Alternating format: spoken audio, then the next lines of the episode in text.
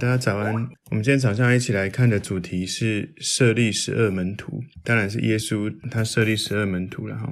我们今天要看的经文在马可福音第三章第十三到十九节。马可福音第三章十三到十九节，我们一起来祷告。结束，我们谢谢你透过今天的经文，你要告诉我们、教导我们，在你选择门徒的时候，你当时是如何来做这样的选择，特别是在选择的门徒当中，为什么会选这些人？怎么有的人甚至是犹大，为什么要选择他呢？那我们相信你做这些事情有你内心深处的这种意义。求主耶稣帮助我们在。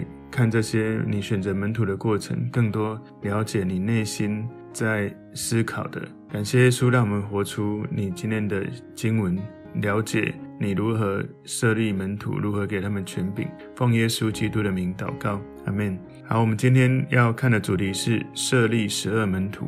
我们默想的经文在马可福音三章十三到十九节。耶稣上了山，随自己的意思叫人来，他们便来到他那里。他就设立十二个人，要他们常和自己同在，也要差他们去传道，并给他们权柄赶鬼。这十二个人有西门，耶稣又给他起名叫彼得；还有西比泰的儿子雅各和雅各的兄弟约翰，又给这两个人起名叫半尼奇，就是雷子的意思；又有安德烈、腓力、巴多罗买、马太、多马、亚勒斐的儿子雅各和达太。并奋锐党的西门，还有卖耶稣的加略人犹大。好，所以这个经文当中啊，我们看到这十二个门徒的名字。其实有时候我们要想耶稣的十二门徒是不容易记起全部的哈。我们最熟的应该是彼得、雅各、约翰，第二首应该就是犹大了。因为彼得、雅各、约翰常常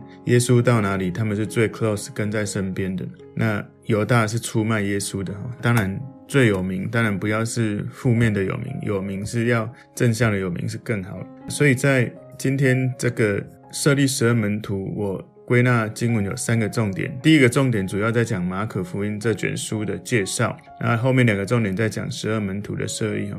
所以第一个今天的重点是马可福音的独特性哦。如果你去看启示录第四章第七节，你会看到里面描述到神宝座的基路伯有四张脸。有狮子、牛犊、人跟老鹰。那按照这些教会的传统里面，教会根据特定的福音书的特质信息里面，把这些面孔每一张归于一卷福音书。所以在这些欧洲的大教堂，这种主题不断的透过这种受造物的雕刻或者绘画，不断的被重复哦。所以在传统当中，代表马可福音的动物是牛，也就有一种象征工作或者服务的一种受造物。所以马可福音显示耶稣是神的仆人，是神的工匠。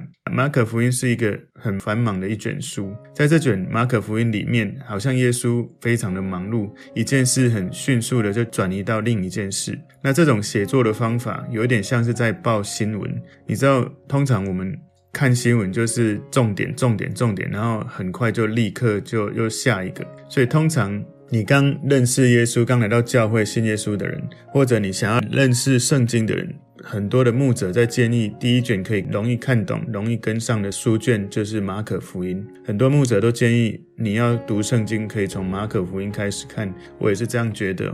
当然，如果你要从这个新约的顺序，从马太、马可这样下来也可以。那你也可以从马可开始，再回去看马太，因为马太比较是针对犹太人写的。你是犹太人更容易了解。其实，如果你想要按照次序这样子读下来也可以。那马可福音里面强调耶稣的行为，而不是耶稣的话语，所以马可福音描述很多有关耶稣基督的行为，谈话比较少，那行为比较多。所以许多的教会传统认为，使徒彼得是马可福音主要的写作来源。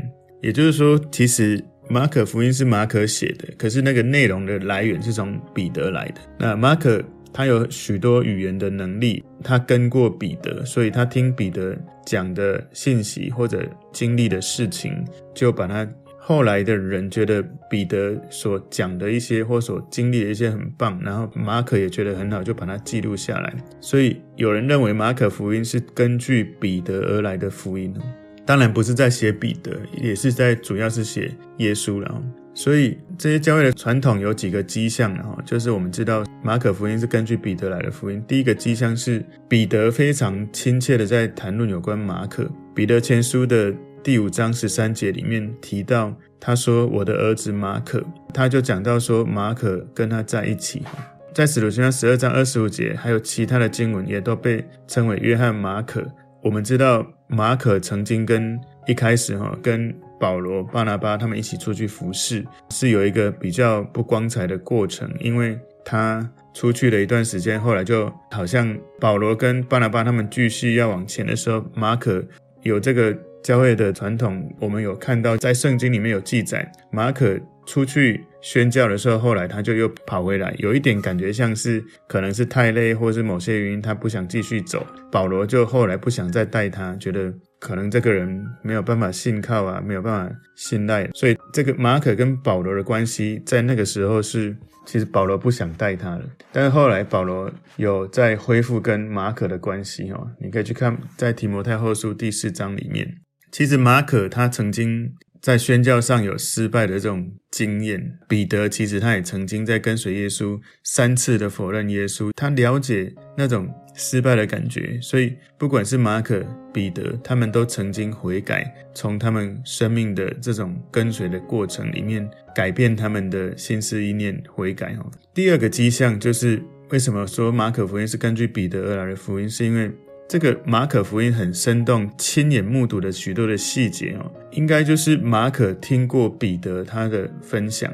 举例来说。在马可福音六章三十九节，耶稣吩咐他们叫众人一帮一帮的坐在青草地上。这个其实蛮详细的哈，就一帮一帮的坐在青草地上。那另外一个更厉害哈，马可福音五章十三节，耶稣准了他们，污鬼就出来进入猪里去，于是那群猪闯下山崖，投在海里淹死了。猪的数目约有两千。其实这个约有两千，这个两千头猪也是一个蛮。精细的一个数据哈，然后在马可福音三章第五节里面，耶稣怒目周围看他们，忧愁他们的心刚硬，就对那人说：“伸出手来。”他把手一伸，手就复了原。所以这个从耶稣怒目周围看他们，然后忧愁他们的心刚硬，然后说出的这些话非常生动，很像是你就在那个面前。那马可福音充满很多生动的细节，有一些生命的这种历程，所以透过彼得的眼睛看到耶稣在人群当中不断的服侍这些样子，医治人的身体，拯救人的灵魂哈。所以这是第二个迹象，是因为这个马可福音是很生动，是亲眼目睹的细节。大家要知道，其实马可不是十二门徒。十二门徒里面没有马可，但是马可跟过彼得，所以第三个受彼得影响的第三个迹象是，通常彼得他说的是亚兰语，马可福音里面有很多的亚兰语的这些短语哈，当然马可他。会亚兰语，他会拉丁语，他会希伯来语，所以在马可福音三章十七节里面说，还有西比泰的儿子雅各和雅各的兄弟约翰，然后括号写说，又给这两个人起名叫半尼奇。你看到后面特地又翻译说，就是雷子的意思，所以这个半尼奇其实是亚兰语哈。然后在马可福音五章四十一节说。就拉着孩子的手，对他说：“大力大古米。”你看到，如果你看你的圣经后面有一个括号翻出来，就是说：“闺女，我吩咐你起来。”所以，如果你没看那个翻译，你只看“大力大古米”，那是雅兰语的这个中文的发音的翻译的。那事实上你看了也不懂，当然翻译才能够了解。然后还有雅兰语的这个各耳版。马可福音七章十一节说：“你们倒说，人若对父母说，我所当奉给你的已经做了个耳版。我们真的用中文实在看不懂什么叫个耳版。那它后面有括号，就是贡献的意思。还有一个是马可福音七章三十四节，望天探地对他说以法大。那以法大，那后面又有解释，就是说开了吧。所以你看到很多人相信哦，这个。”马可福音它是四卷福音书哈，马太、马可、路加、约翰里面的第一卷书，而且是在罗马写成的。所以这个马可福音它的写作的日期，确切的日期没有非常的确认，但是大部分的学者会认为是西元五十年左右，大概是西元五十年。所以我刚刚有讲到，马可他其实不是十二门徒之一，福音书里面有可能有出现过他的踪影，唯一一个最有可能就在马可福音十四章五十一到五十二节，这里面说有一个少年人赤身披着一块麻布。跟随耶稣，众人就捉拿他，他却丢了麻布，赤身逃走了。所以有一个可能，这个里面的少年人其实就是马可，他不是十二门徒，不过他也是跟随耶稣的一大群体其中一个人。早期的教会在耶路撒冷，在马可的母亲玛利亚的家里面聚会。马可的妈妈也叫玛利亚，那不是耶稣的妈妈。所以《使徒行传》十二章十二节，这里面记录到说，想了一想，就往那称呼马可的约翰他母亲玛利亚家去，在那里有好些人聚集祷告。所以我们知道，其实罪恶的晚餐也是在马可的这个家中哦。在对于这个当时的罗马人，罗马人他们非常看重成就，非常的勤奋，所以马可他写了这个马可福音来强调耶稣是神的仆人。所以有很多想要做圣经翻译的人，他们想要翻译圣经给他们的这个民族的时候，通常会先从翻译马可福音开始。据说了，马可福音是全世界被翻译次数最多的一卷书，其中一个原因它是最短的福音书，那另外一个原因是。这卷福音书是为不熟悉第一世纪那时候犹太教的人所写的，也就是为犹太教以外的这些罗马人写的。那一般如果是你对于圣经的这些背景、犹太背景不熟的、不了解的，会从马可福音比较容易入手。这是第一个，我们做一点介绍马可福音。那第二个，今天的重点是耶稣选择十二门徒。马可福音三章十三节，耶稣上了山，随自己的意思叫人来，他们便来到他那里。所以这是耶稣他传道的非常非常重要的时刻。他花了一整个晚上祷告。如果你看路加福音六章十二节，里面记载，那时耶稣出去上山祷告，整夜祷告神。他选了十二个门徒。有非常多的人一直在跟着耶稣，但是他没有时间可以带所有的人，所以他对他要做的服事，他当然要选十二个门徒来传承，把领导的权柄，把这些圣灵的恩膏来传递给他们。我曾经在读到有关耶稣选门徒的历程啊，我曾经花一些时间来问神，聆听神，那问耶稣说：“耶稣，你为什么要？”在选门徒的时候，再回到天父那里面前，跟天父祷告。那耶稣的，当然这是神给我的感动了哈。耶稣给我的回应就是，其实他选门徒的时候，重点不在门徒，而是在天父，因为他渴望在。跟天父的心连接得很深，然后其实他渴望的是跟天父连接，而重点不是选门徒，因为当他跟天父连接到一种深度的时候，他虽然是以人的状态在这个世界生活，可是他仍然能够透过跟天父这种紧密的连结，从天父给他完全的带领跟确据。你知道，耶稣他说他只做天父要他做的事，所以。他是在选门徒的时候不断跟天父连结。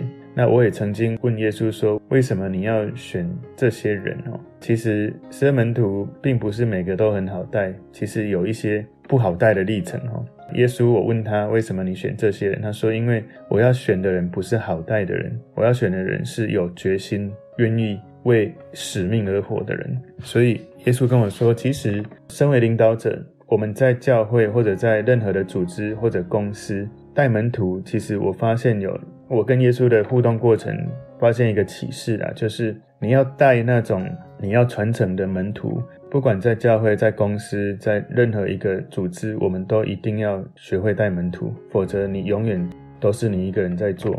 最重要不是说要给别人做，最重要是你要去回应神的使命，你需要有团队。所以带门徒，其实我发现耶稣教我一个。非常重要的东西是不是那种什么都很容易带，而是其实刚开始他也有很多他不容易带的历程。可是你要愿意来透过跟神的连结，知道最重要不是谁好带谁不好带，而是你在祷告中有一种从神来的感动，有一种连结。这个是比较属于灵性的，那比较环境物质性的，我们可以看我们要带的门徒不是能力最好的，而是他的心跟你最一致的。有时候能力最好的，可能跟你的心离最远哦。所以通常我们要选领袖，不是找最有能力的，而是找生命或者品格是可以被人学习的。然后能力其实好学习，可是生命非常难。所以我曾经跟一些在做就是专业的讲师在讨论了哈，在思考这个问题，就是老师最难教的是什么？其实最难教的不是知识，而是生命的格局。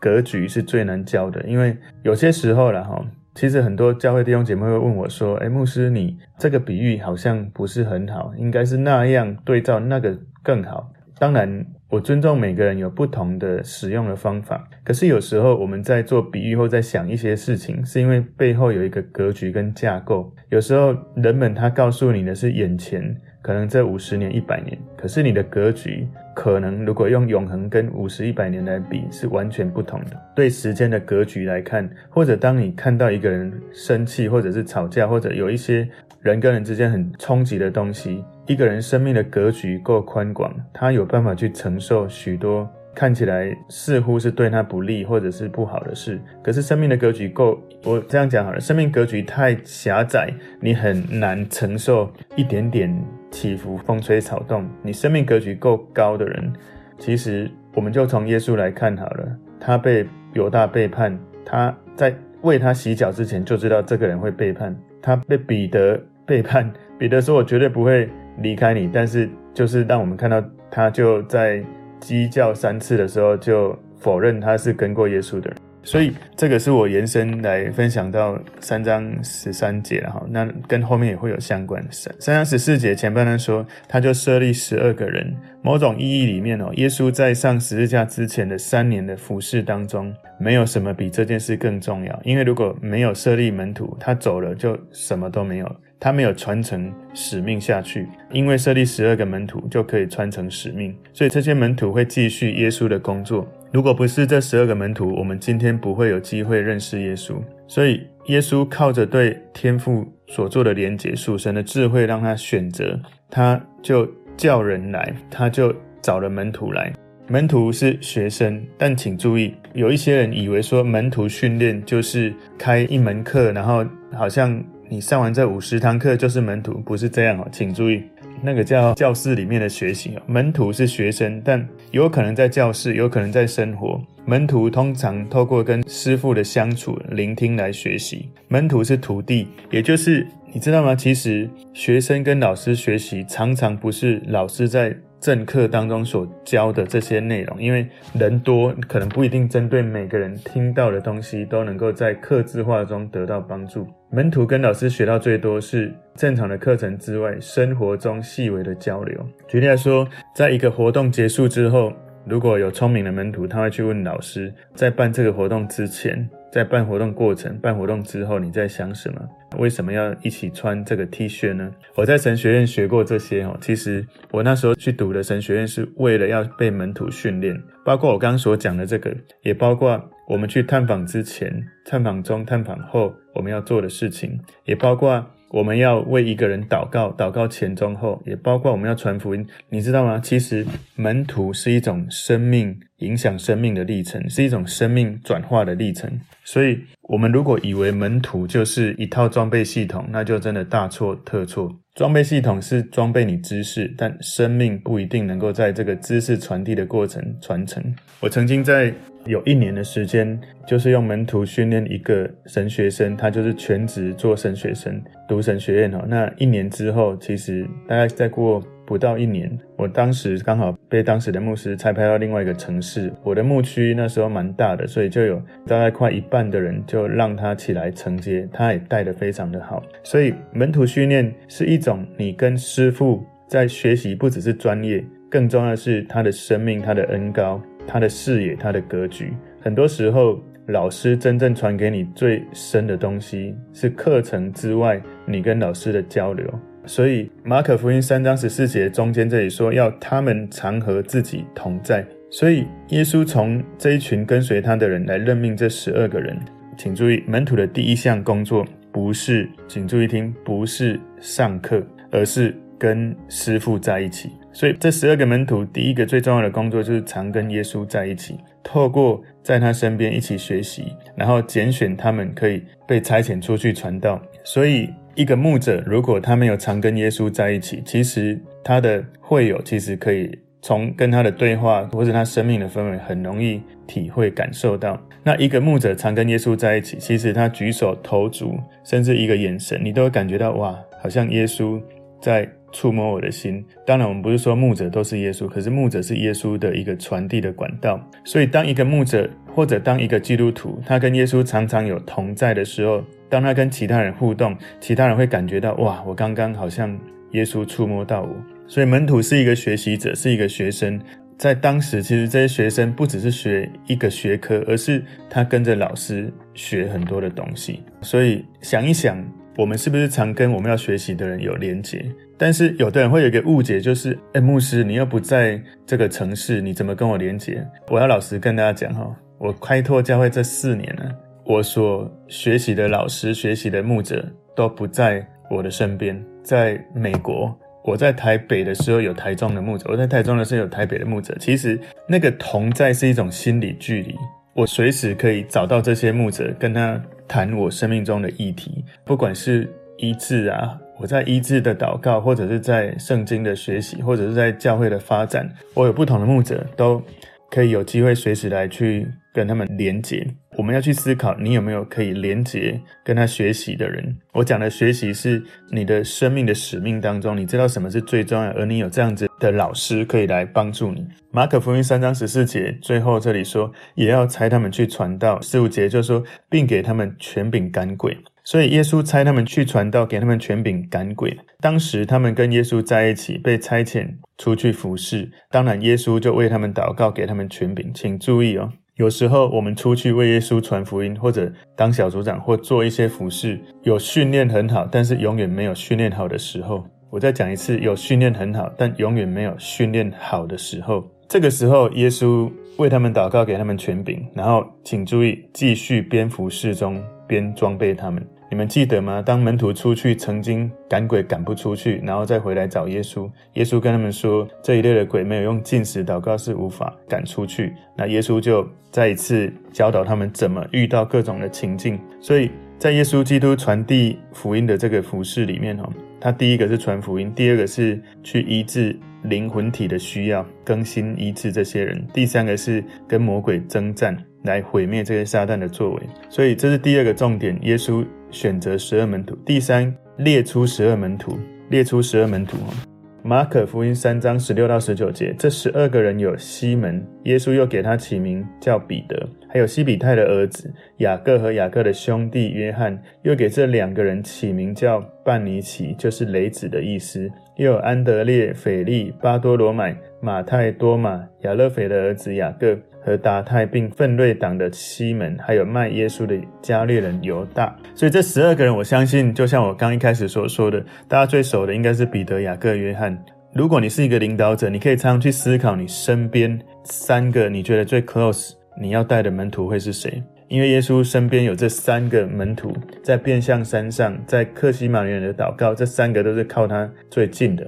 你知道，在旧约里面，大卫。他当时南征北讨，到处的打仗。其实他有一次，他在自己在那边自言自语说：“哇，如果可以喝到家乡的水有多好！”大卫身边三个勇士就去到他的家乡帮他取水，那个是要冒死去取水，因为在那个地方那时候已经是敌人占领的地方。所以有时候是这样，你真的没有时间的时候，至少你一定要好好的带好你可以带的三个人。如果你是小组长，祷告求神把这个三个跟你最同心的带来，好好带他。任何团队的领导者，你从三个开始，那这三个会继续带三个，继续的去培育这种领袖出来。所以这十二个人里面哦，有一些是兄弟，有商业伙伴，有政治的对手。举例来说，兄弟就是雅各跟约翰，彼得跟安德烈。那商业伙伴就是像彼得、雅各、约翰，他们都是渔夫。政治的对手了，哈，就是税利马太跟这个憎恨。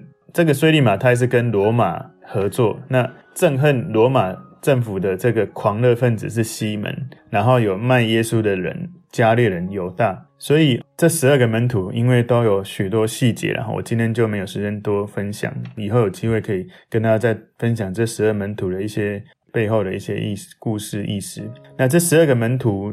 曾经耶稣差遣门徒两个两个出去哈，那有一个可能他们是这样安排，就是彼得跟安德鲁、雅各跟约翰、腓力跟巴多罗买，然后多马跟马太哈，就是那个利位，然后亚勒斐的儿子雅各跟达太。所以有人就问说，为什么耶稣要选卖他的加略人犹大？对犹大的选择，其实我们真的不容易明白哦。不过我们要了解一下哈，耶稣不是。不知道那个犹大会出卖他，因为耶稣直接曾经公开对门徒说：“我知道你们中间有一个人是魔鬼。”然后耶稣不是没有选择，他也可以容易找到其他人，他也不是刻意要找一个有丑闻的人。为什么耶稣要选这个犹大做门徒？我跟耶稣对话的过程，然后以前曾经就问过这些问题。耶稣跟我说，其实他的使命之一，其实就是会遇到这样的人。这个人呢，或许。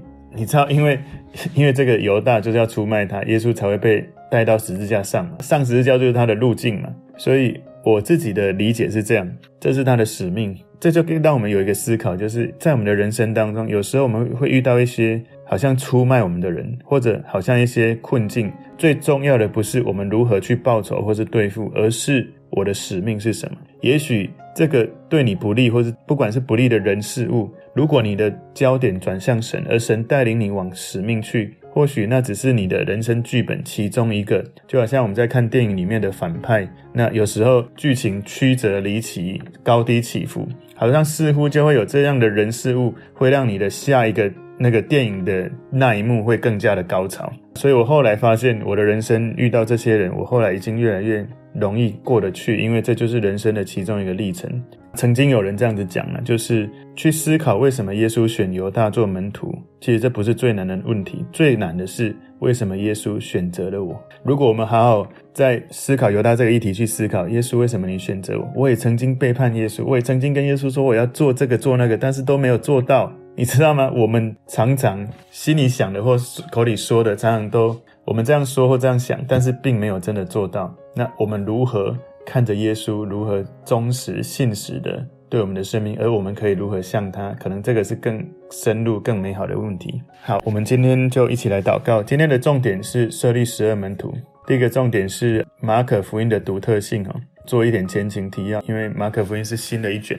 那第二个是耶稣选择十二门徒，第三列出十二门徒，里面有探讨一些议题的哈。那特别是你能不能跟人互动的时候，人家感受到你有耶稣的氛围。那你在问犹大这个议题的时候，你有没有反思你自己如何像耶稣？感谢神，在我的人生有这些的跟耶稣的历程里面，可以被他建造得更成熟。我们一起来祷告，谢谢耶稣，让我们今天透过你的话语，学习你如何选择门徒。